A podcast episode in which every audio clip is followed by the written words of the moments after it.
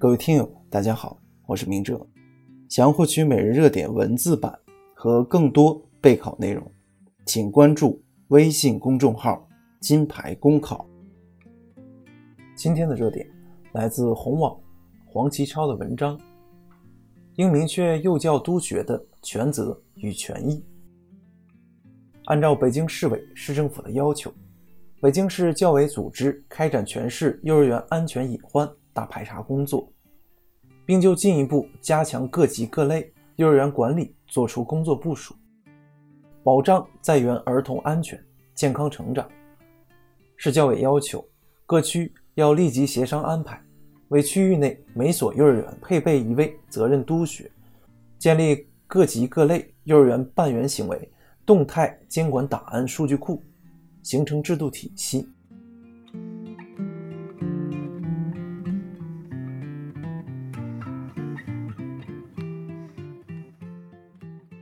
最近的幼儿园教师虐童事件，让学前教育再次成为公众关注的焦点。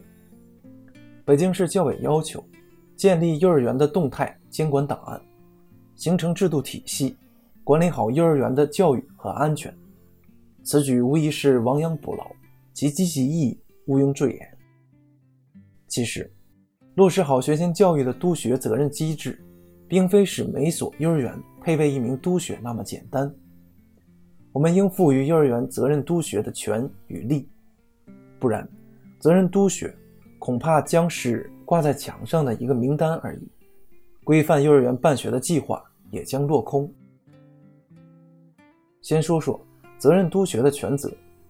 一般而言，责任督学都是教育部门的工作人员，他们没有督导幼儿园的实权，这关系到落实责任制的成败。幼儿园。是社会资本办学，教育部门对幼儿园的管理似乎缺乏名正言顺的底气。这样的情况下，责任督学恐怕也无法发挥自己的督导职责。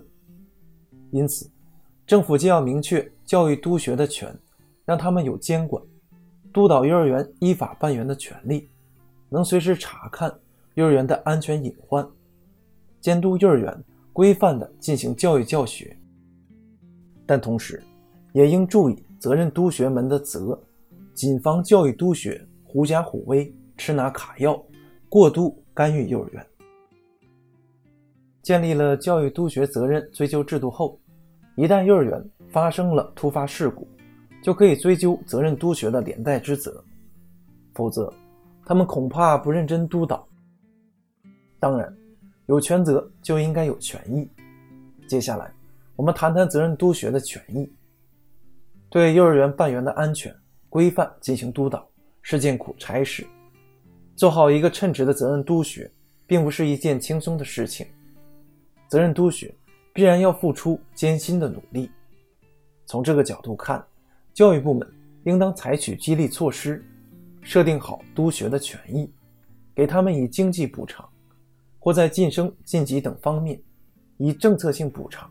让他们有工作动力，不能仅仅是义务劳动、无回报的付出。防患于未然，幼儿园责任督学的作用不容小觑。走好责任督学这步棋，我们应明确责任督学的权责与权益，否则一切都将是纸上谈兵。